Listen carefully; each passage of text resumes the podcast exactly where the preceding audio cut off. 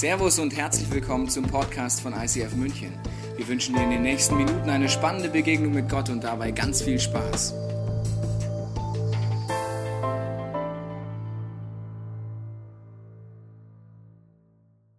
Challenge accepted. Ich frage, ob das deine Vorstellung von Gebet ist, was du jetzt im Trailer siehst. Und du denkst, warum heißt das gefährliche Gebete? Was soll ein Gebet schon gefährlich sein? Wir alle haben, glaube ich, ein Bild von Gebet. Wir haben Vorstellungen und wir machen es auch auf irgendeine Art. Jeder macht es auf irgendeine Art. Ist mir äh, aufgefallen. Also bei Gebet stimmt das definitiv, bei Sex nicht immer. Bei Gebet stimmt es. Jeder macht es auf irgendeine Art. Verstehst du?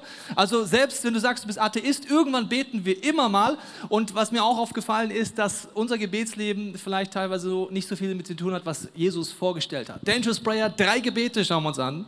Diese Gebete heute, der erste, das erste von drei Gebeten aus der Bibel, dass wenn man das betet, wird es mich aus meiner Komfortzone rausbringen. Es wird mich in ein Abenteuer reinbringen, aber auch wirklich challenging. Bevor wir einsteigen, haben wir einen Tipp für dich. Und zwar, wenn du eine, ein Smartphone hast, kannst du auf die App YouVersion gehen und du kannst dort auf Mehr und Veranstaltung gehen. Dort findest du ISIF München, klickst drauf und kannst die Bibelstellen mitlesen oder auch Kommentare reinschreiben. Das ist natürlich ein wichtiger Tipp für dich. Wir starten jetzt gleich durch und wir schauen uns jetzt mal an, was wir vom Speed Dating für unser Gebetsleben lernen können. Hallöchen! So, neue Runde, neues Glück. Du bist also der äh, Sebastian. Ja, und du bist die Clara. Ähm, bist du ja auch aus München? Nee, um Gottes Willen. Ich komme aus Kassel, bin gerade zu Besuch bei meiner Schwester. Du ahnst gar nicht, wie lange ich gebraucht habe, bis ich hier war. Das waren mindestens zehn Stunden oder so. Oh, ja, na egal. Bist du aus München? Ja. Na, ah, ah, ah, du siehst mir nach Schwabing aus, oder? Oh, ich liebe Schwabing. Renovierter Altbau, oder? Oh, und da, aber ich hoffe schon mit Aufzug, oder? Weil ich hätte keine Lust, die Kinder in den vierten Stock zu tragen. Ja, und viele Kitas gibt es ja auch in Schwabing. Sogar so mehrsprachig und so mit Arabisch und Chinesisch. Das braucht man ja heutzutage, weil sonst findet man ja später überhaupt keinen Job, oder? Und äh, wenn man Kinder will, dann braucht man schon einen guten Job. Ne? Also ich stelle mir das auch so vor, wenn wir beide heiraten, dass dein Gehalt für uns beide reicht, weil sonst, glaube ich, wird das nichts. Hey, was machst du eigentlich morgen? Äh, ja, Weil mor- meine Schwester und ich, wir wollten nämlich zusammen in den Ikea und wir haben gerade kein Auto, uns sind die Teelichter ausgegangen. Und du kannst uns bestimmt fahren, oder? Weil wenn man schon mal Freizeit hat, dann muss man sie auch nutzen. Weißt du, wie lange ich meinen Chef belabert habe, bis er mir mal die paar Tage freigegeben hat? Kann ich mir Ja, vorstellen. ich habe überhaupt keine Zeit mehr für mich. Dabei würde ich so gerne mal wieder Urlaub machen, so mit Sonne, Strand, Meer, Palmen. Das wäre doch was, oder? Ja. Uff, ja, also ich glaube, die Runde ist dann schon wieder vorbei. Hat mich gefreut, Sebastian. Mua. Wir sehen uns ganz bestimmt noch mal. Tschüss.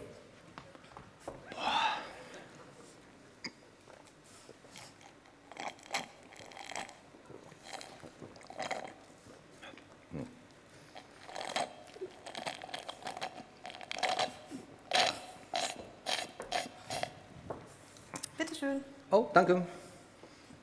Äh, Clara? Äh, nee, ich bin Evelyn, die Zwillingsschwester. Ach, äh, ja, die aus München mit ohne Teelichter. Äh, ja, genau, die. ja. Ja, Clara hat mich heute hier mit hergeschleppt. Ich war noch nie beim Speeddating. Eigentlich weiß ich gar nicht so richtig, was ich hier soll. Das geht mir ähnlich. Premiere. Aber was kann man schon verlieren, ne? Ja, stimmt. Manchmal muss man einfach was Neues ausprobieren, oder? Genau. Kommst du aus München? Ja, äh, bin hier sogar geboren. Ne? Aber ja, gut, ich war ein paar Jahre weg in Darmstadt. Aber wer, wer überhaupt mal in München gelebt hat, der kommt bald wieder. Ne? Ist ja klar. stimmt. ist einfach so schön. Ja. Was magst du denn am liebsten? Hier in München, ja, zum, zum einen die Isar, ne, Flaucher, die ganze Ecke, weil da kannst du mit Leu Leuten ausgehen, da kannst du grillen, abhängen, Sport machen, total toll. Ähm, und natürlich die Biergartenkultur, die ist gigantisch. Ja, so richtig bayerische Gemütlichkeit. Ja, genau. Wohnst du dann auch in dieser Nähe? ja, und zwar äh, in Thalkirchen, ganz in der Nähe vom Zoo. Ah, hast du da noch Tiere? ja, höchstens Läuse im Moment. Nein, war ein Spaß. Äh, aber früher als Kind hatte ich zwei Meerschweinchen, Ernie und Bert. Ernie und Bernd, Ja. das ist ja lustig. Hast du das früher auch immer Ja, angeschaut? ständig. Kennst du noch diese eine Folge, wo äh, Ernie sich als Einbrecher verkleidet? Ja, und, Bert ankommt und ihn dann schlägt mit, mit irgendeinem Besen Ja, oder so. ja, ja, genau, cool. genau. Einer der Ah. coolsten, ja. Und diese andere, wo sie verreisen wollen und dann äh, packt der eine die Koffer und findet sie nicht und dann... Ja, ja, und dann ist voll riesen nervös. Hektik Ja, genau. und, und alles mögliche. Ja, cool, ja. Na, sag mal, war das hier gerade schon der Gong? Ähm, ja, also, also ich wäre hier eigentlich fertig. So. Ja, ich eigentlich auch. Sollen wir hoch ins Café gehen? Oh, das ist eine coole Idee. Ich hoffe, wir stören die hier jetzt nicht in ihrem System. Ja, hoffe ich auch. Ja.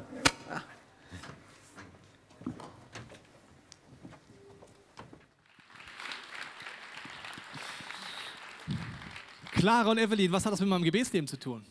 Ich wage die Behauptung, dass unser Gebetsleben Clara viel ähnlicher ist als das von Evelyn. Wenn wir zu Gott gehen, ich weiß nicht, wie dein Gebet aufgebaut ist, weiß der Inhalt deines Gebetes aber meistens erinnert es mich erschreckend an Clara.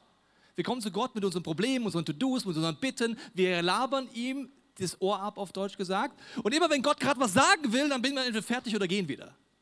Ich weiß nicht, ich will dir nicht zu nahe treten, aber ich schaue in die Gesichter, paniken, ein paar sind ehrlich, andere sagen, nee, ich bin eher Evelyn, ich höre immer nur zu. Nein, also die meisten von uns sind mehr Clara, ist ja eigentlich ein bisschen erschreckend. Und auch die ersten Jünger, als sie Jesus zuschauen, sind sie deswegen von ihm faszinierend, weil er eben nicht den Clara-Style hat. Den Clara-Style, den hat man sofort gelernt, den hat man schon, wenn man auf diese Welt kommt und reden kann. Die ersten Gebete von Kindern sind bereits so aufgebaut, wie sie dummerweise bei uns auch bleiben. Das brauche ich, das ist ein Problem, hier ist eine Sorge, hier brauche ich was, bitte, bitte, bitte. Ich habe mal eine Grafik mitgebracht, die meisten Christen beten so, wenn das 100% sind und wenn es gut läuft, sind nur das Bitten. Wenn es schlecht läuft, sind das Bitten. Dann kommt Beklagen und Beschweren und wo Gott seinen Job nicht macht und wo er es besser machen könnte. Wenn es gut läuft, kommt noch ein bisschen Danke und wenn es ganz, ganz gut läuft, nur noch 5% zuhören. Das ist der durchschnittliche Christ laut Untersuchungen, wie er betet. Ich weiß nicht, wie du betest. Du sagst, nein, also ich höre so viel zu, bis hier, dann danke ich, dann äh, bitte ich und das. Klarer Style? Klarer Style. Als die Jünger Jesus zuhören, merken sie auf einmal, der hat eine Beziehung mit Gott. Der geht ganz anders rein. Der ist in einer Gottesbeziehung in dem Sinne drin, dass er zuhört, dass er hinhört. Das Challenge, die sagt, das müssen wir lernen, Jesus. Bring uns das bei.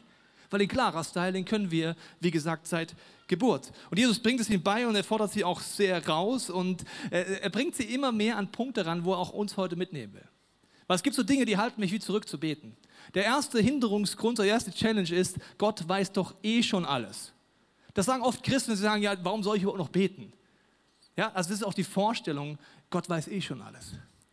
Das stimmt. Aber Gott hat kein Problem, wenn du mit deinen Themen zu ihm kommst. Das ist ganz wichtig. Verstehe mich nicht falsch.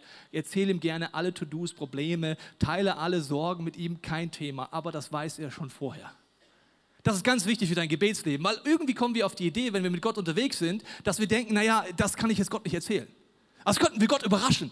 Also wir verhalten uns manchmal so wie Christen, das ist Comedy pur. Zum Beispiel, wenn wir Versagen oder Sünde in unserem Leben haben, gehen wir zu Gott so hin, dass wir denken, er weiß es noch nicht. Das könnten wir so eine Überraschung machen, so eine negative Überraschung, aber Überraschung. Und wir hoffen, dass Gott nicht schockiert ist von uns. Ich meine, das ist bizarr, lustiges Comedy, das nennt man Christentum. Also wir, wir machen so Sachen, Gott weiß eh schon alles, das stimmt, aber jetzt kommt das Clou, der Clou, was Jesus vorlebt. Gott weiß eh schon alles, aber jetzt geht der Satz weiter, aber ich noch nicht. Wir werden heute angucken, dass ein wichtiger Teil vom Gebet hinhören ist. Gott weiß schon alles, aber ich weiß eben noch nicht alles. Ich habe nicht mal Überblick über mein Leben, geschweige denn, was gerade in mir vorgeht oder um mich herum vorgeht. Und wenn ich nicht in diesen Style reinkomme, den Jesus mir vorstellt, werde ich auch da stehen bleiben. Das heißt, Gott möchte mir nur seine Dimension vorgehen. Und wenn du nicht weißt, wie es geht, auf Gottes Stimme zu hören, diesen innerlichen Dialog zu machen, da kann ich heute nicht drauf eingehen. Da gebe ich dir einen Tipp. Es gibt ein College-Modul und dieses College-Modul geht es darum, diesen innerlichen Dialog überhaupt kennenzulernen. Bitte geh dorthin, melde dich an, weil dort geht es darum, wie man diese Stimme versteht, wie Gott redet. Da werde ich heute nicht so drauf eingehen. Ich werde eher darauf eingehen, was sind so die Punkte, die von Jesus lernen können. Jesus Gebetsleben war halt anders aufgebaut.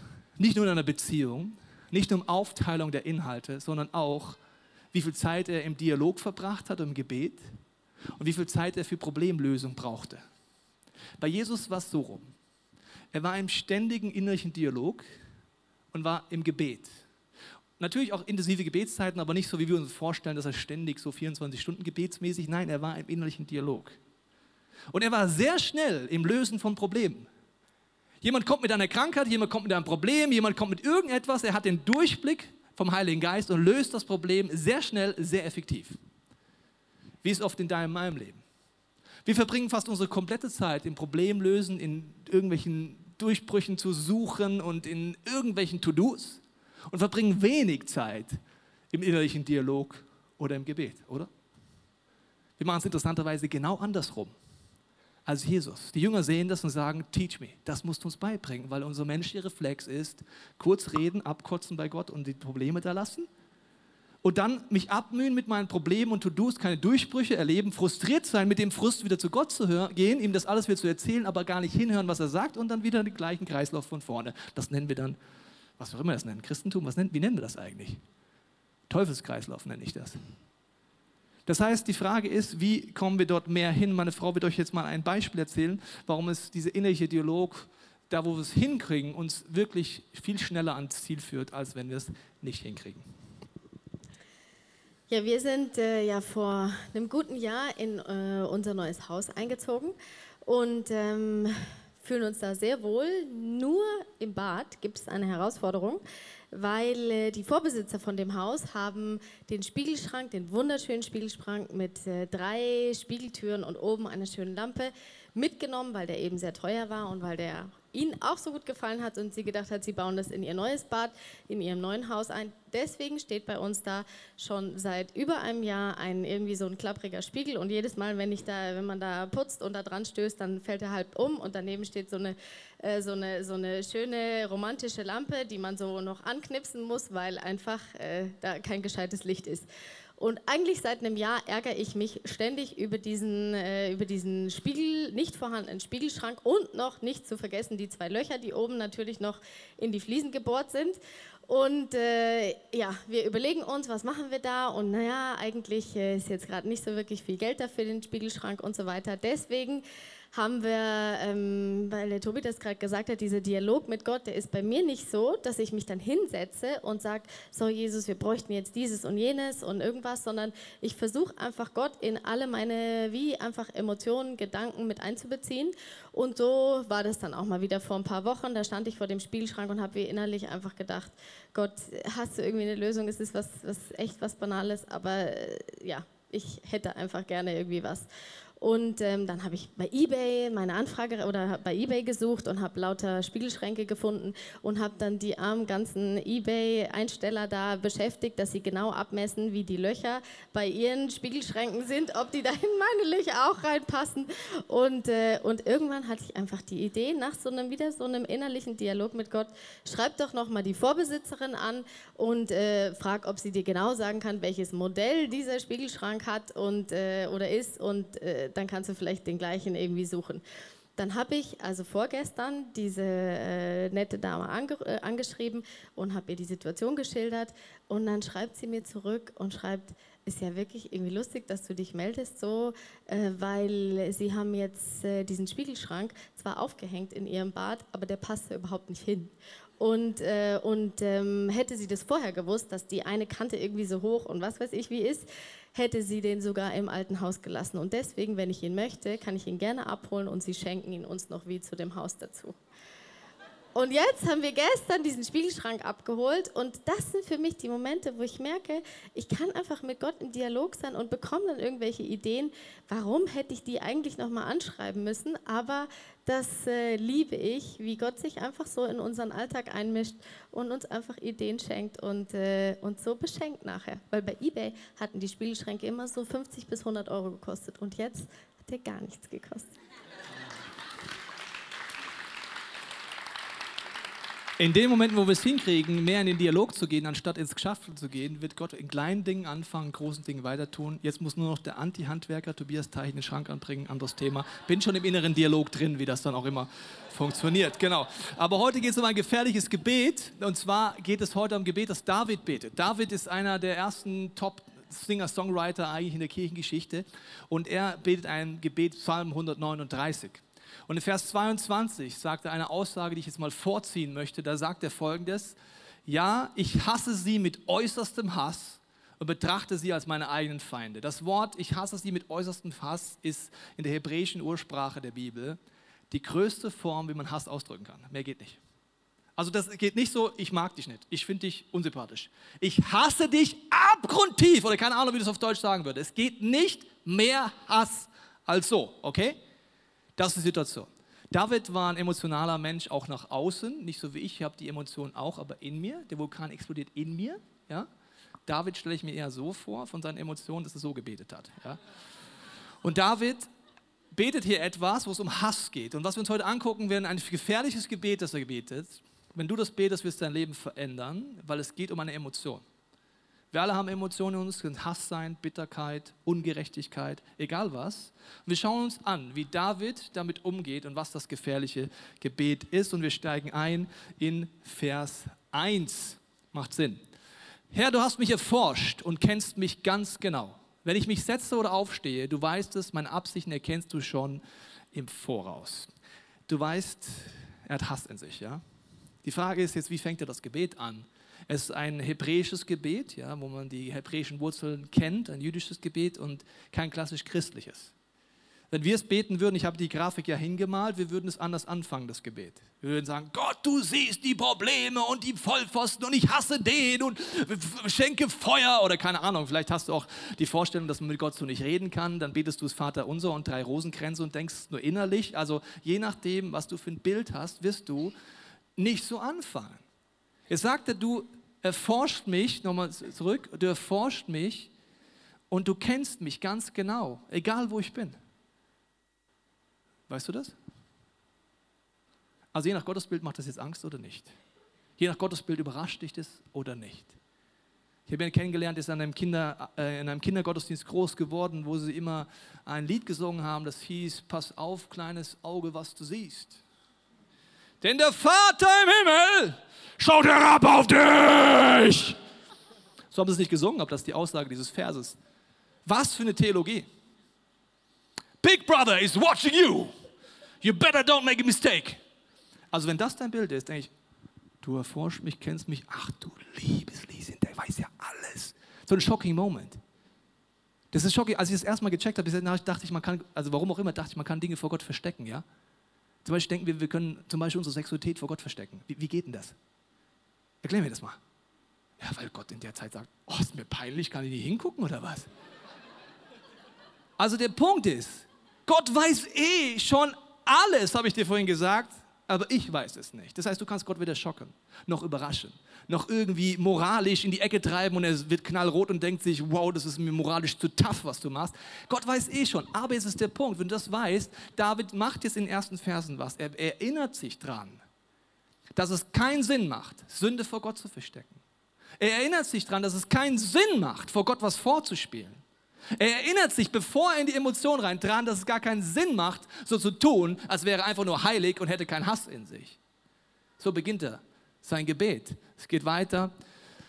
Ob ich gehe oder liege, du siehst es, mit all meinen Wegen bist du vertraut. Ja, noch ehe mir ein Wort über die Lippen kommt, weißt du es schon genau, Herr. Dann geht es weiter. Von allen Seiten umschließt du mich und legst mich auf deine Hand. Ein unfassbares Wunder ist diese Erkenntnis für mich zu hoch, als dass ich sie je begreifen könnte. Wohin könnte ich schon gehen, um deinen Geist zu entkommen? Wohin fliehen, um deinem Blick zu entgehen? Das ist so die Vorstellung, die Christen auch gerne wir so in Formulierungen verwenden. Weißt du, ich bin vor Gott weggerannt, eine Zeit lang. Sag ich, bist du aber ganz schön schnell. Was läufst du so von 0 auf 100? Ich meine, wenn du vor Gott wegrennst, dann musst du echt krass schnell sein. Wie geht das? Er sagt, egal wo ich hinrenne, egal wo ich hin abhaue, es wird gleich noch krasser, ich lese noch weiter, Gott, du bist eh schon da. Wenn ich zum Himmel emporstehe, so wärst du dort. Und würde ich ins Totenreich mein Lager aufschlagen, dort wärst du auch. Hätte ich Flügel und könnte mich wie die Morgenröte niederlassen am äußersten Ende des Meeres, so würde auch dort deine Hand mich leiten. Ja, deine rechte Hand würde mich halten. Und spreche ich nur noch Finsternis soll mich umgeben und der helle Tag um mich her soll sich verwandeln in tiefste Nacht dann wäre selbst die Finsternis nicht finster für dich. Und die Nacht würde leuchten wie der Tag. Ja, für dich wäre die tiefste Dunkelheit so hell wie das Licht. Unser Verhalten als gläubige Menschen erinnert mich manchmal an einen Zweijährigen, der Verstecken spielt. Erkläre ich mal die Nicht-Eltern. Ein Zweijähriger, der Verstecken spielt, macht zwei Sachen. In der ersten Phase probiert er Folgendes aus. Er hält sich selber die Augen zu und sagt, such mich! Wenn das dein Kind das erste Mal macht, dann musst du aufpassen, dass du nicht lachst, pädagogisch nicht wertvoll. Das Kind ist der Meinung, weil ich dich nicht sehe, siehst du mich auch nicht. Das ist unser Gebetsleben. David erinnert sich, bevor er ins Gebet geht, dass das gar nicht stimmt. Dass das eine behinderte Theologie ist, kann es nicht anders sagen. Die Vorstellung, dass Gott nicht da ist. Wir beten so viele Gebete im Christentum, die machen keinen Sinn. Gott, ich bitte dich, dass du heute hier bist im Gottesdienst. Ja, wo war er denn vorher? Versteht ihr, das sind so Lügen, die wir haben. Und warum macht das David? Er nimmt diesen Psalm, sich bewusst zu werden, bevor ich in meine Emotionen reingehe, bevor ich in die tiefsten Tiefen meiner Seele reinsteige, muss mir klar sein, wer ist Gott? Wie ist sein Wesen? Wer ist es eigentlich? Das Zweite, was ein Kind macht, wenn es klein ist, es versteckt sich auf eine Art, die einfach nur süß ist. Also unser Sohn, als er es gemacht hat, ich habe zwar die Augen zugemacht, aber ich habe es gehört, wo er ist. Stehst du so, Tür auf, Tür zu. Du weißt, dass er im Kleiderschrank ist. Was macht der Papa? Ja, wo ist er denn? Ich weiß es nicht. Und ich meine mal, Gott, ich, Gott sagt es ein Vater, ich glaube, es macht damit aus. Wenn wir auf die Idee kommen, wir verstecken uns, weil wir uns schämen vor Sünde, dann denkt er sich, Junge, ich weiß doch, dass du im Kleiderschrank bist. Komm doch raus. Ist gar kein Thema. Soll man Verstecken spielen? Spielen wir Verstecken, aber es macht keinen Sinn, es macht doch dich kaputt. Verstehst du? Das heißt, David muss sich, wir sind jetzt immer noch im Warm-up, gell? Er nimmt 18 Verse Warm-up, bevor er mit seiner wahren Anliegen zu Gott kommt. Und dann heißt es hier, du bist ja auch, der meinen Körper und meine Seele erschaffen hat. Kunstvoll hast du mich gebildet im Leib meiner Mutter, bevor ich geboren bin. Wie groß bist du? Ich danke dir dafür, dass ich so wunderbar erschaffen bin. Es wird mich in Ehrfurcht, er hat Hass in sich, weißt du noch? Abgrundtiefen Hass. Okay. Ja, das habe ich erkannt, deine Werke sind wunderbar. Was ist dein Wesen, Gott? Dir war ich nicht verborgen, als ich Gestalt annahm. Du hast einen Plan mit mir. Als ich im Dunkeln erschaffen wurde, kunstvoll gebildet im tiefen Schoß der Erde. Deine Augen sahen mich schon, als mein Leben im Leib meiner Mutter entstand. Du hast mich gewollt, du hast die DNA meiner Eltern gewollt, du hast einen Plan mit mir, Gott. Alle Tage, die noch kommen sollen. Gott ist außerhalb der Zeit. War in deinem Buch bereits aufgeschrieben, bevor noch einer von ihnen eintraf. Du hast alles im Griff, Gott. Und dann heißt es weiter, wie kostbar oder wie schwierig sind für mich deine Gedanken, oh Gott. Sie sind unbegreiflich. Deine Gedanken sind größer. Was sagt damit? Gott, du weißt schon alles, aber ich noch nicht. Ich habe nicht mehr Überblick über mein Leben, geschweige denn über meine Emotionen, geschweige denn über meine Sünden. Aber du hast den Überblick über mein Leben. Und dann heißt es weiter, wollte ich sie zählen, so wären sie zahlreicher als alle Sandkörner dieser Welt und schlafe ich ein und erwache ich, so bin ich immer noch bei dir. Wir sind immer noch in der Vorbereitung, gell? Für einen Juden ist es klar, er fängt ein Gebet immer so an. Ich muss wissen, mit wem ich rede. Das Mindset ist recht wichtig. Wenn du morgen einen äh, Termin hast bei der Bundeskanzlerin, solltest du dir kurz nochmal reflektieren, auf welche Art begegne ich ihr. Du kannst natürlich so, äh, sag ich mal, in Badeshorts reinlatschen und einfach, hey, yo, Oide, was geht, man? Hey, check it out, come on. Kannst du machen. Aber schwierig ist es dann natürlich, wie es Gespräch weitergeht. Aber vor allen Dingen ist es wichtig, wie ist Gott, wie ist sein Wesen? Und die Frau würde euch jetzt ein Beispiel erzählen, gerade beim Einschlafen, warum das wichtig ist, sich zu überlegen, wer ist Gott eigentlich, durch eine Idee, die sie entwickelt hat und die mich inspiriert hat. Ich habe vor einigen Jahren einen Bibelvers gelesen, der heißt, wo Gott uns anbietet, all deine Sorgen werf auf mich, denn ich sorge für dich. Und mich hat das beschäftigt und ich brauche immer einfach so was Praktisches. Also äh, wir ergänzen uns da sehr gut. Du bist ja eher so der Theoretische und ich muss immer alles einfach ganz praktisch haben. Und dann habe ich mir so eine Kiste gebastelt und da habe ich einfach immer, wenn wie irgendwelche Sorgen hochkamen und mich Themen beschäftigt haben, habe ich diese Sorgen auf den Zettel geschrieben und habe sie in die Kiste gesteckt und habe gesagt, indem ich das in die Kiste stecke, so Jesus, ich werfe meine Sorgen auf dich. Eine Zeit lang habe ich sie auch in den Mülleimer gepfeffert oder äh, auf Klopapier geschrieben und ins Klo geschmissen und gespült. Also ich brauche immer wieder irgendwie da mal so kreative Dinge, aber das war meine Idee mit der Kiste. Und dann habe ich so eine gute Erfahrung gemacht, weil letztes Jahr an so 30., 31. Dezember habe ich meine Kiste aufgemacht und habe gedacht, so zum Jahresrückblick würde ich gerne mal wissen, was mich eigentlich alles so für Sorgen beschäftigt haben letztes Jahr. Und das Krasse war, fast jede einzelne dieser Sorgen hatte sich mittlerweile in Luft aufgelöst. Und ich habe gemerkt, wie Gott sich darum gekümmert hat. Egal, manchmal hat es auch Monate gedauert, bis diese Sorge sich verändert hat. Aber ich habe jedes Mal erlebt, wie groß Gott ist, wie er sich kümmert. Und deswegen habe ich dieses Jahr ein äh, Büchlein neben meinem Bett liegen, auf meinem Nachtschränkchen. Und immer abends, wenn ich im Bett liege, passiert es meistens so, dass ich anfange, mir Sorgen zu machen, um wie geht es unserem Sohn in der Schule, wie äh, irgendwo ist vielleicht mit irgendwem was am Brodeln oder ein Konflikt oder jemand ist krank oder einfach, ihr wisst es selber, was einfach da so für Gedanken manchmal kommen, wenn man nachts einfach oder abends im Bett liegt und eigentlich zur Ruhe kommen will. Und jetzt habe ich mir dieses Büchlein angefangen und schreibe mir jede, also einfach in Stichworten auf, was mich beschäftigt. Und das Schöne ist, dass ich schon im Hinterkopf habe, ich bin gespannt, wann sich diese Sorge in Luft auflösen wird, weil Gott mir anbietet, dass er sich kümmert und dass er für mich sorgt oder für uns und dass er alles sieht. Und deswegen liebe ich das so, dass da steht, er, er kümmert sich um unseren Schlaf und es ist wichtig, wie ich abends ins Bett gehe. Und ich habe sogar schon erlebt, dass ich Sorgen abends in mein Büchlein geschrieben habe und was geträumt habe, was nachher die Lösung war, wo ich am nächsten Morgen die Lösung hatte. Also ich kann euch das nur empfehlen, einfach die Sorgen Gott abzugeben, wie auch immer ihr das macht und euren Schlaf wirklich zu nutzen. Ob es das Tool ist und ein anderes, es hilft dir jedenfalls, so ähnlich wie David, zu wissen, mit welchem Gott du redest. Und das ist jetzt wichtig. Und jetzt hat er 18 Verse Warm-up gemacht, 18 Verse Perspektive, 18 Verse das Fundament. Wer ist Gott? Wer bin ich? Bin geliebt. Ich muss nichts verstecken. Ich brauche nicht Schauspielern. Ich muss nicht heilig tun. Gott weiß eh schon alles vorher. Alles, was sein Mindset komplett verändert hat, jetzt gleich zu beten. Die Situation ist die, dass der Psalm geschrieben wurde, weil er angegriffen wurde, weil er mit Gott unterwegs ist, weil er Rufmord erlebt hat, weil er Gegenwind bekommen hat und weil die Feinde, die sich gegen Gott gewendet haben, gleichzeitig gegen ihn gewendet haben. Das ist oft ja so eine Kombination. So, wir schauen uns das mal an. Jetzt geht die Emotion los. Ach, dass du Gott die töten würdest, die sich dir widersetzen. Und die alle, an deren Händen Blut klebt, haltet euch fern von mir. Diese Menschen reden über dich, Gott, und in Klammern, aus dem historischen Kontext, eigentlich in erster Linie über David. Gott, in böser Absicht, sie, deine Feinde missbrauchen deinen Namen, sollte ich nicht hassen, Herr, die dich hassen, nicht die verabscheuen, die sich gegen dich erheben. Er stellt eine Frage, sehr interessant. Er ist also nicht der Meinung, dass er das Recht hat zu hassen, weil wenn wir Emotionen haben, denken wir, ist doch logisch. Also wenn du so kommst, muss ich dich ja hassen. Also wenn du sowas machst, dann bin ich natürlich sauer. Also wenn du das machst, dann muss man ja bitter sein. Nee, David ist der Meinung, ich stelle jetzt Gott mal eine Frage. Ja? Ist es nicht normal? Es fühlt sich normal an. Unsere Emotionen fühlen sich immer normal an. Unsere Emotionen sind etwas wie eine Temperaturanzeige beim Auto. Ich zeige es dir mal, für die kein Auto haben. Also das ist eine Situation, wenn das in deinem Auto passieren sollte, solltest du rechts ranfahren. Ganz wichtiger Tipp. Ich kenne keinen, egal ob du ein Student bist und für 5,80 Euro einen verrosteten Golf fährst oder einen Porsche Cayenne. Wenn das Zeichen kommt, halten Menschen an, sagen, oh, jetzt ist es nicht mehr gut. Wir müssen rausfinden, was der Punkt ist. Wenn ich weiß, wie es geht, rufst du die gelben Engel an oder irgendjemand, aber du kriegst raus, was da ist.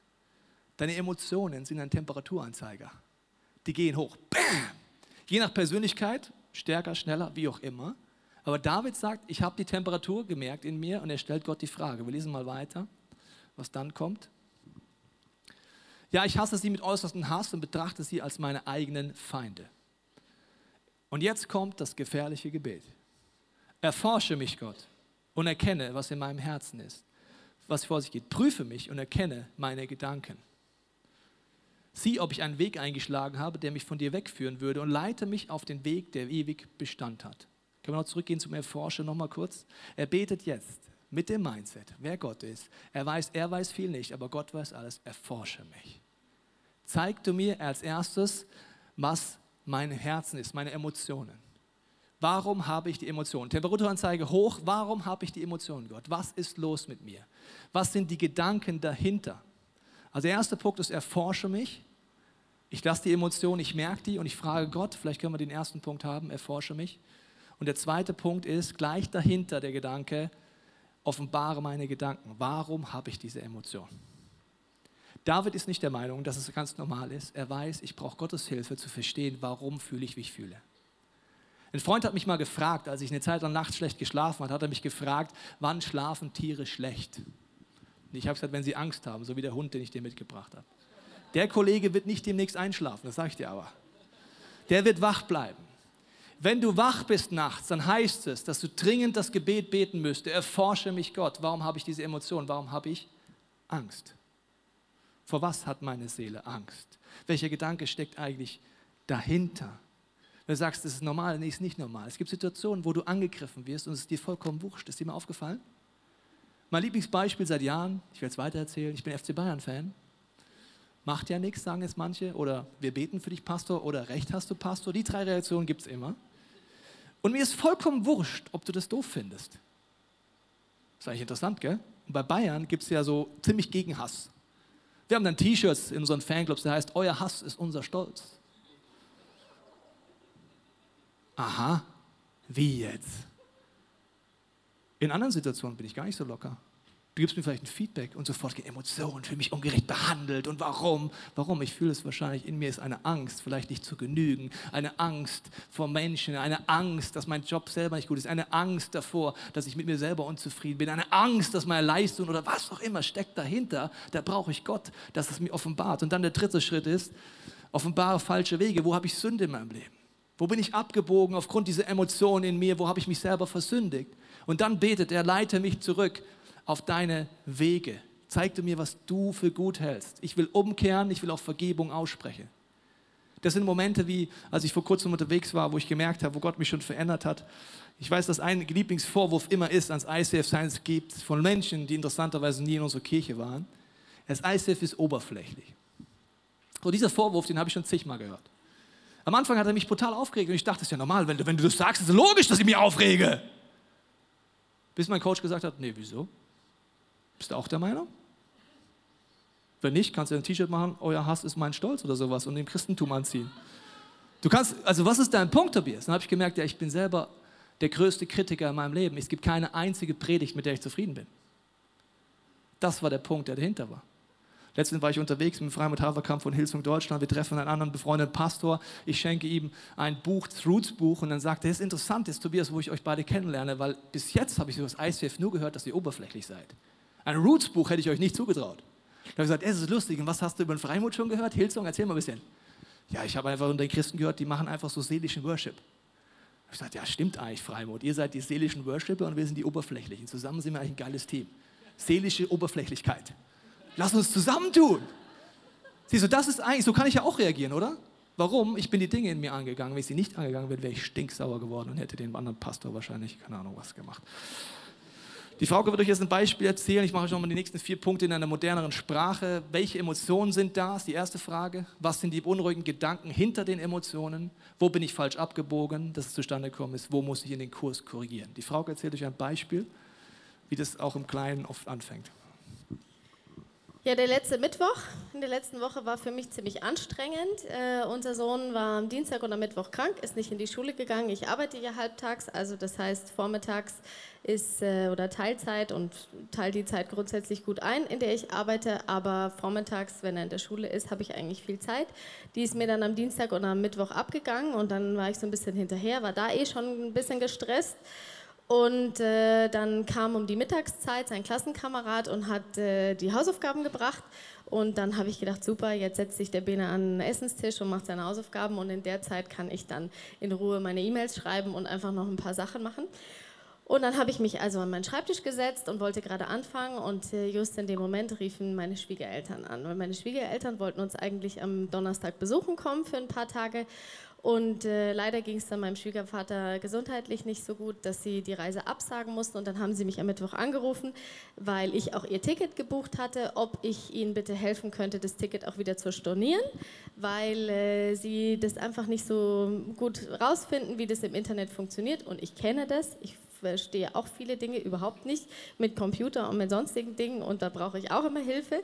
Deswegen weiß ich, wie man sich da fühlt und habe gedacht, ich helfe euch grundsätzlich gerne, aber jetzt ist einfach ein ganz schlechter Zeitpunkt. Es musste aber jetzt sein, weil falls es im Internet nicht funktioniert, hätten sie sich noch andere Lösungen suchen müssen und so weiter.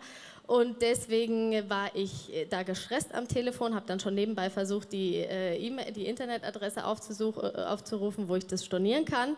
Und parallel höre ich, ich dann vom Esstisch, wie unser Sohn ruft, Mama, ich verstehe das nicht, kannst du kommen? Und ich mit meinen E-Mails, mit meinen ganzen Dokumenten geöffnet und alles, was ich noch im Nacken zu tun hatte, ich war so genervt und ich war einfach gestresst. Und dann habe ich zurückgeschrien, habe gesagt, mach jetzt deine Hausaufgaben irgendwie. Ich war auch nicht in der Schule, ich weiß auch nicht, wie das funktioniert.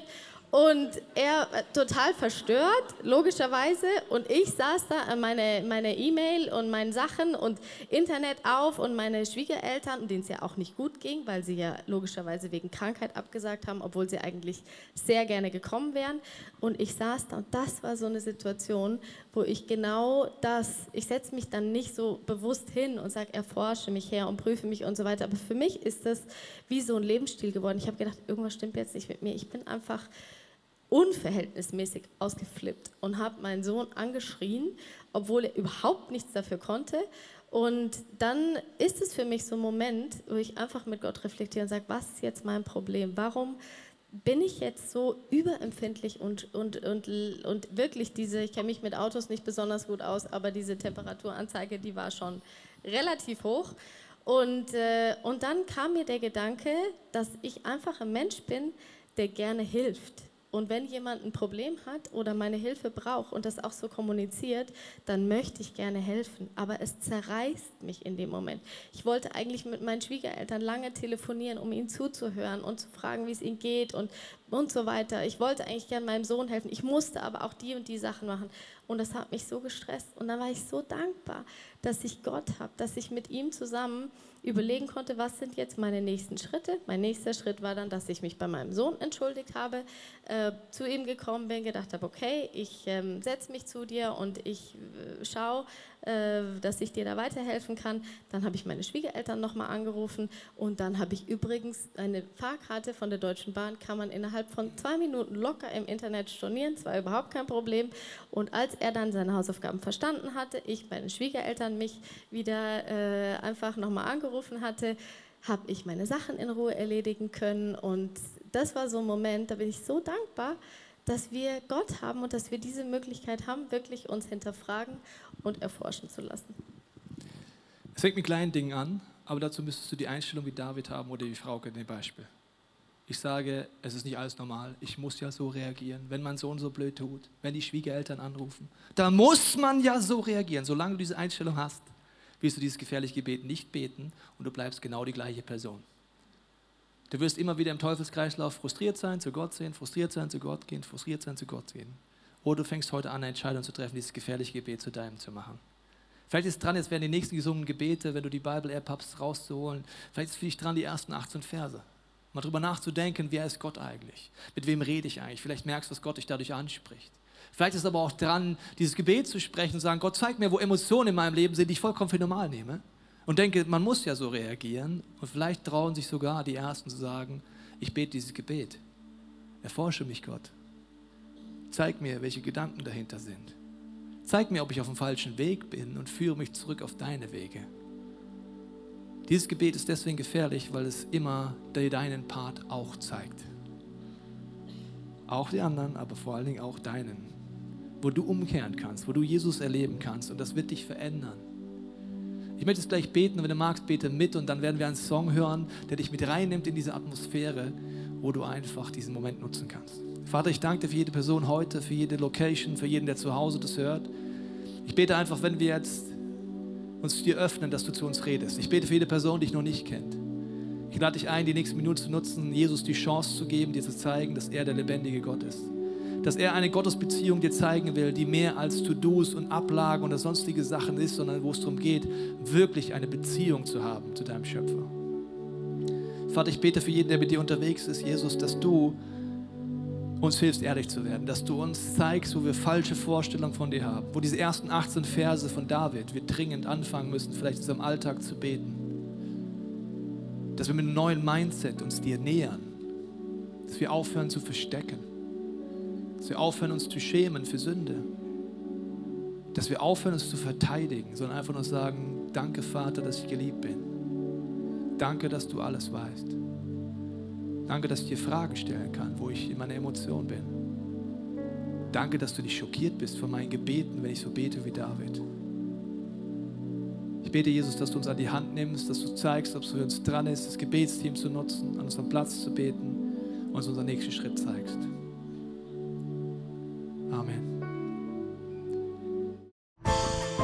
Wir hoffen, dass dir diese Predigt weitergeholfen hat. Wenn du Fragen hast, kannst du gerne an info at icf-moenchen.de mailen und weitere Informationen findest du auf unserer Homepage unter www.icf-moenchen.de.